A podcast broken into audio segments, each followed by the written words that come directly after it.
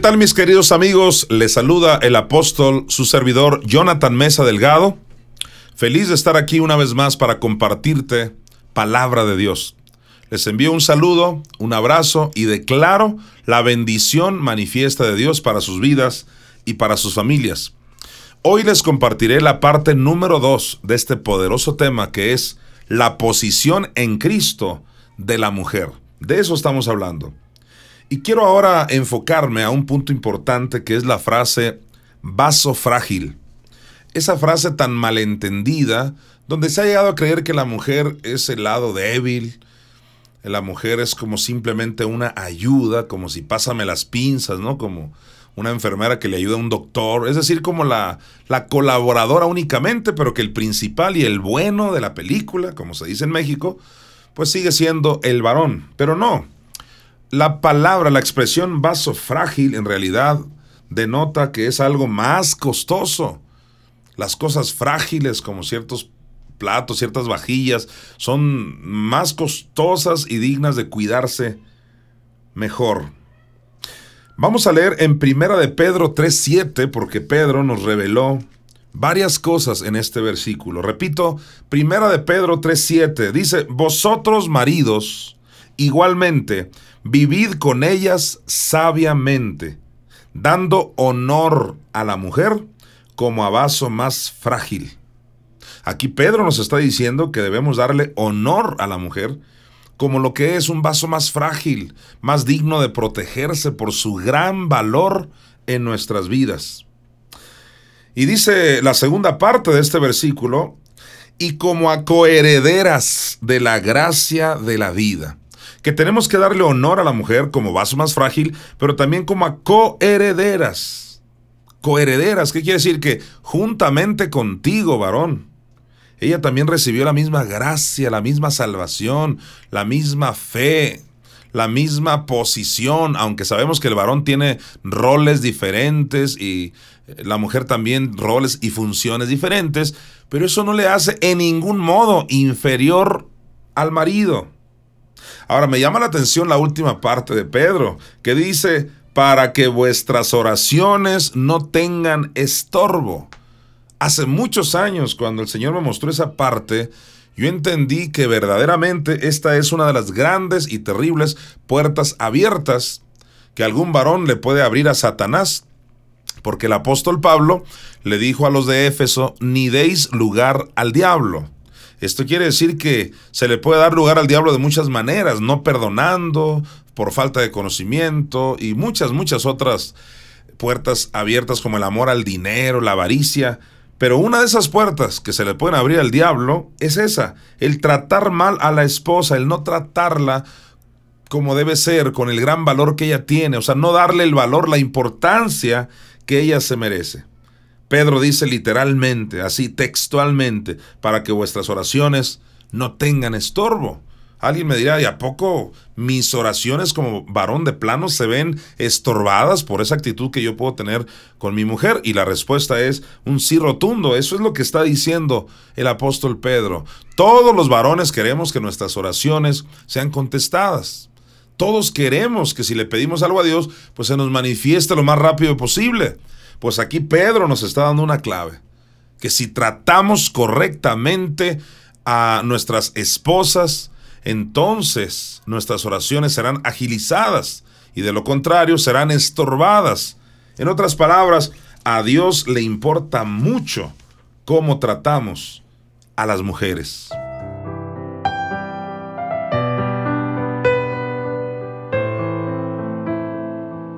Ahora quiero hablarte de la frase ayuda idónea. Es otra frase que se ha mal usado para creer que la mujer pues vale menos o que es inferior al varón. Ella simplemente es mi ayuda, o sea, la que la que me ayuda en muchas áreas, pero yo soy siempre el líder, el director. Esto no tiene que ser así. Definitivamente ha sido una interpretación errónea y lo reconozcan o no, han dejado que ese espíritu machista entre al cuerpo de Cristo. Sabes, la frase ayuda idónea no significa inferioridad. Apúntelo, apréndalo, querido varón. Ayuda idónea, insisto, no significa inferioridad. Vamos a estudiar esta palabra ayuda. En Génesis 2.18 dice de la siguiente manera, y dijo Jehová Dios, no es bueno que el hombre esté solo, le haré ayuda idónea para él. Y de ahí se agarran muchos para decir, bueno, pues el mero mero, el principal, el bueno, era Adán, pero después le pusieron a alguien que le ayudara nada más. Pues sabe que no, la palabra ayuda en el hebreo, porque la Biblia no se escribió en castellano, se escribió en hebreo, en arameo y en griego. Sabes, en el hebreo, la palabra ayuda es, el hebreo eser, con Z, eser, que lejos de significar algo inferior, está hablando de un complemento perfecto, es decir, todo lo contrario, que el hombre no podía seguir adelante sin la mujer. ¿Te das cuenta? Es exactamente al revés.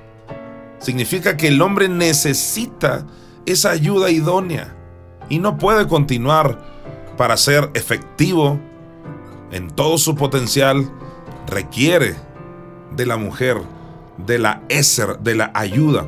Sabes, si la palabra ayuda denotara inferioridad, ¿Cómo nos explicamos entonces que en el Salmo 33:20 dice así, mira, nuestra alma espera a Jehová, nuestra ayuda y nuestro escudo es Él? Aquí se pone la palabra ayuda refiriéndose a Jehová. Y, sabes que esa palabra ayuda también aquí en el Salmo 33:20 es Eser, la misma palabra que aparece en Génesis 2:18. Significa que en ningún modo ayuda tiene que ser solo algo inferior. Claro que no. Dios no es inferior a nosotros. Y sin embargo, Él es nuestra Eser, nuestra ayuda. Es un excelente ejemplo para saber que lejos de ser inferior o de notar inferioridad, denota que realmente necesitamos de ese ser que nos va a ayudar a salir adelante a los varones. En este caso, Dios mismo es nuestra Eser, nuestra ayuda, pero también necesitamos una mujer que es la ayuda idónea. En primera a los Corintios 11, del 11 al 12, es decir, capítulo 11, de los versículos del 11 al 12, Pablo dice algo que para mí es bastante claro en esta igualdad entre el varón y la mujer que Pablo promueve. Pablo dice, pero en el Señor, ni el varón es sin la mujer, ni la mujer sin el varón. Porque así como la mujer procede del varón, también el varón nace de la mujer, pero todo procede de Dios. Me gusta cuando Pablo dice aquí en el versículo 11, pero en el Señor. Ni el varón es sin la mujer, ni la mujer sin el varón pero en el Señor, dando a entender, a lo mejor antes que viniera Cristo había un montón de formas equivocadas que se trataba la mujer, de hecho, en el tiempo de la ley, pero Romanos 10.4 dice que el fin de la ley es Cristo. Pablo dijo que ya estamos en otro régimen, o sea, ya Cristo resucitó de los muertos. Que los judíos hayan tratado a las mujeres de una manera muy terrible, eso no significa que sea el plan de Dios. Recuerda, la ley fue dada de manera temporal mientras venía Cristo. Nunca fue el plan de Dios el sistema de ley. Señoras y señores, entonces, repitiendo las palabras de Pablo, ni el varón es sin la mujer, ni la mujer sin el varón.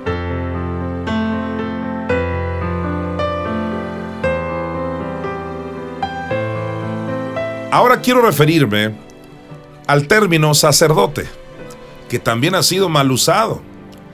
Hay congresos internacionales de varones donde se les ha enseñado, erróneamente por supuesto, que él es el sacerdote del hogar. Yo le digo una cosa, no hay un solo versículo, escúcheme bien, no hay un solo versículo, y como yo siempre le digo de broma a la congregación que pastoreo, les digo, no hay un solo versículo partido por la mitad que diga tal cosa, que el varón es el sacerdote del hogar. Claro que no. Hay versículos donde dice que el varón es la cabeza del hogar, pero eso es muy diferente a la palabra sacerdote. El varón es la cabeza, como ya le leímos y estudiamos en la sesión anterior, que es la número uno, es cabeza en el sentido de sustento. Él la sustenta y la cuida. Eso significa ser cabeza, sustentar y cuidar. No significa tomar las decisiones, controlar el dinero, ser el líder, ser el jefe. Claro que no. Entonces, en este punto quiero decirte y dejarte claro, querida mujer, que los dos, los dos son sacerdotes. ¿Sabes? La palabra sacerdote, en términos prácticos, sencillos, lo único que significa es tener acceso a la presencia de Dios. Y yo le hago una pregunta, ¿acaso las mujeres no tienen acceso, no pueden tener acceso directamente a Dios? ¿Acaso tienen que depender de sus maridos para echar fuera un demonio? ¿Tienen que depender de su marido para imponerle manos a sus hijos ministrándoles sanidad? Claro que no. La mujer forma parte de la iglesia y como ya explicamos en la sesión número uno de este tema, nos hemos dado cuenta que Cristo no es solo la cabeza del varón como muchos creen. No, en realidad Pablo dijo que Cristo es cabeza de la iglesia y eso incluye a la mujer. Déjame demostrarte que tanto el varón como la mujer, los dos son sacerdotes. Los dos tienen acceso a la presencia de Dios. Veamos Primera de Pedro 2.9. Mas vosotros, ahí donde dice vosotros, incluye a la mujer. Toda la iglesia, mire, mas vosotros sois linaje escogido, real sacerdocio. Ahí está. La palabra real no es de real de de, veras, sino real viene de la realeza, el griego basileios. Y sacerdocio es la palabra hierateuma. Recuerde usted que fue uno de los puntos que Martín Lutero en el año 1500 debatió, peleó, sostuvo que todos somos sacerdotes, que ya no había una minoría selecta de sacerdotes como cierta religión así lo promueve, que ellos nada más son sacerdotes y el pueblo pues es simplemente el laos, o sea, los laicos, los que no tienen acceso a Dios, y es por eso que en esa religión y en otras también se practica que tienen que usar una especie de mediador como un sacerdote para que les eh, remita, les perdone sus pecados, etc. Martín Lutero luchó por esta postura de que todos somos sacerdotes, toda la iglesia. A veces se ha criticado mucho a esta religión porque promueven que solo unos cuantos son sacerdotes, pero en realidad si somos honestos, en el cristianismo se ha promovido mucho, demasiado, también de que el varón es el único sacerdote del hogar, cuando no es así. Los dos, los dos son sacerdotes. Dice Pedro, mas vosotros sois linaje escogido, real sacerdocio. Los dos son sacerdotes. Pero ¿y qué me dices de Apocalipsis 1.6? Que confirma lo que estoy diciendo. Dice, y nos hizo cuando dice nos hizo, incluye a la mujer. Nos hizo reyes y sacerdotes para Dios su Padre.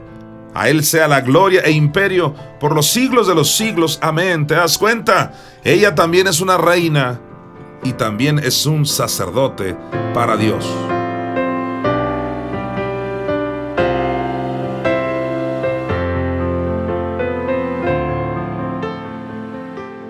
El siguiente punto que quiero comentarte es el siguiente, que la mujer sí puede profetizar, enseñar y predicar. Wow, estas sí son buenas nuevas para las mujeres. Sabes, la palabra evangelio viene de la palabra griega evangelión, que significa buenas noticias, buenas nuevas. Yo siempre he dicho, ¿Cómo puede ser una buena noticia que le digan a la mujer, tú no puedes profetizar, no puedes enseñar, no puedes predicar, tú naciste para hacer tamales, gorditas y toda clase de comidas pro templo o para pro construcción y siempre se usa la mujer solo para ese tipo de aspectos? No estoy negando que la mujer tiene una gran habilidad para este tipo de cosas, pero querida mujer, tú no naciste solo para eso, de hecho no naciste para eso. Tú naciste con un gran propósito, al igual que los varones, para hacer la perfecta voluntad de Dios. Tú puedes profetizar, tú puedes enseñar, tú puedes predicar. Y eso lo voy a demostrar bíblicamente cuando regresemos de esta canción que quiero proyectarte. es una canción que tu servidor, Jonathan Mesa, le compuso a mi madre, a nuestra Madre Espíritu Santo, porque cabe aclarar y recordar que todas las mujeres son la imagen misma del Espíritu Santo. ¿Nunca te habías preguntado de dónde salió la mujer? Hay gente que dice, no, pues es que salió del costado de Adán cuando él estaba dormido. No, cuando sacaron del costado de Adán, no sacaron a la mujer, de ahí sacaron el cuerpo de la mujer. Pero la mujer, o sea, a nivel espiritual fue creada al mismo tiempo que Adán, en Génesis 1, 27, que dice, y creó Dios al hombre, a imagen de Dios lo creó, y mira lo que dice, varón y hembra los crió. Quiere decir que el varón y la hembra son la imagen de Dios. Significa entonces que Adán era la imagen de Jesús o la imagen del Padre porque es un varón. Pero ¿y la mujer? ¿Es ese aspecto femenino? ¿La imagen de quién era? Era la imagen de la Roash HaKodesh, esa frase en el hebreo que nos habla del aspecto femenino de la deidad. O sea, el Espíritu Santo es la parte femenina de la deidad. La chequina, que también es un nombre femenino. La paloma, cuando descendió y Cristo iba saliendo de las aguas bautismales, no bajó como palomo, como paloma. Eso es una sombra de la maternidad del Espíritu Santo. Mi madre la leona, dijo Ezequiel.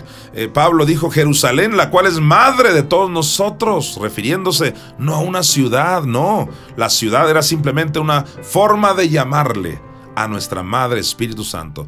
Te dejo con esta preciosa canción y regresamos para enseñarte que la mujer sí puede profetizar, enseñar y predicar.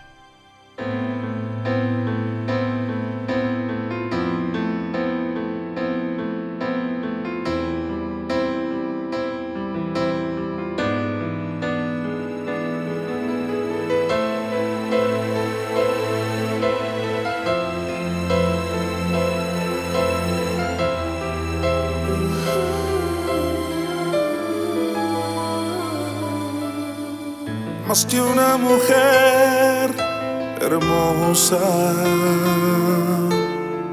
más que una amiga fiel. No existe alguien como tú, inexplicable, incomparable de amor conocerte a ti fue lo mejor. Nunca olvidaré la sensación de poder sentir tu corazón junto a mi corazón. Derribaste todos mis esquemas con tu amor viento y tu fuego me encendió. Déjame tocarte y sentirte una vez más. Déjame sentir tu corazón. Déjame cantarte por toda la eternidad.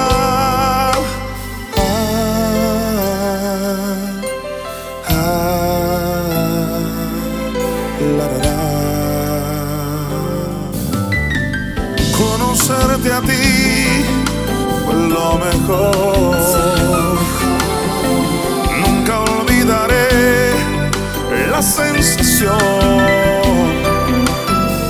de poder sentir tu corazón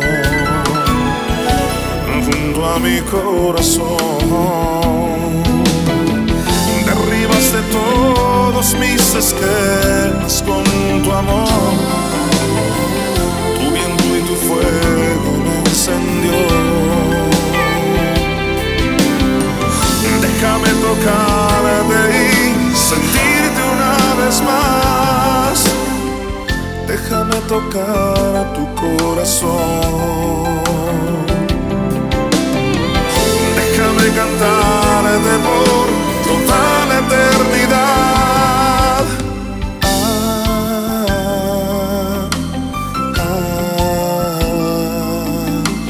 da da da.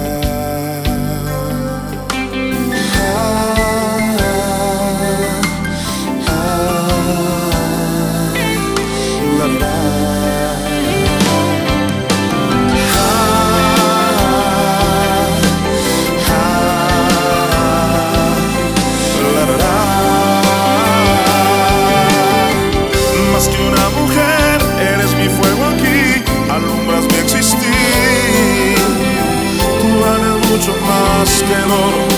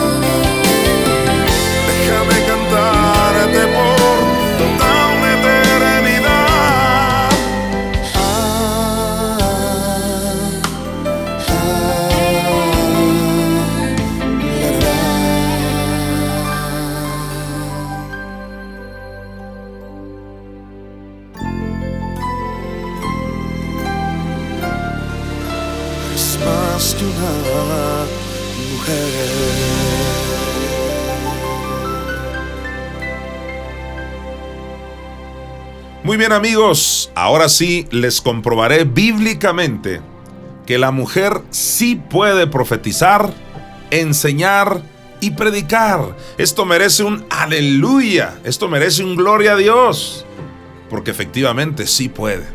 Y lo digo con respeto a todos aquellos líderes que han enseñado que no puede.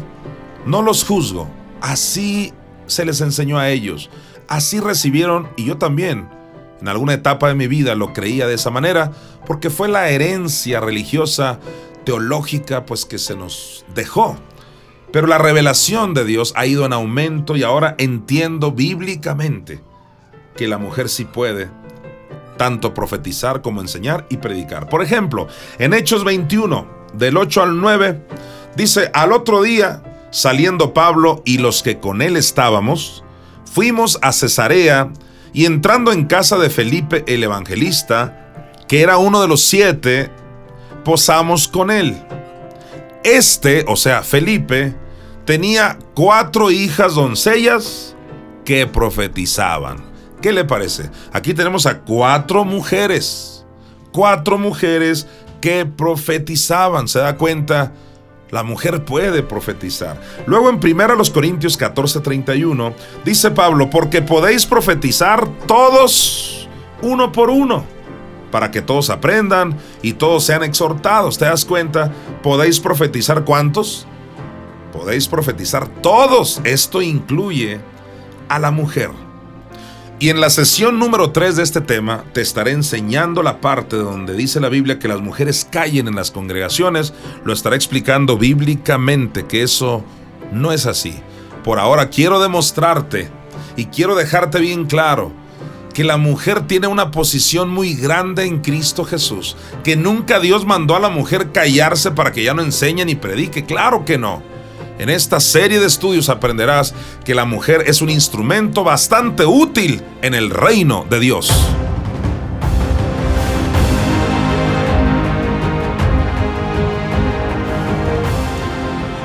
Si deseas comunicarte con el apóstol Jonathan Mesa, puedes hacerlo por WhatsApp al 6623 001036. 6623 001036.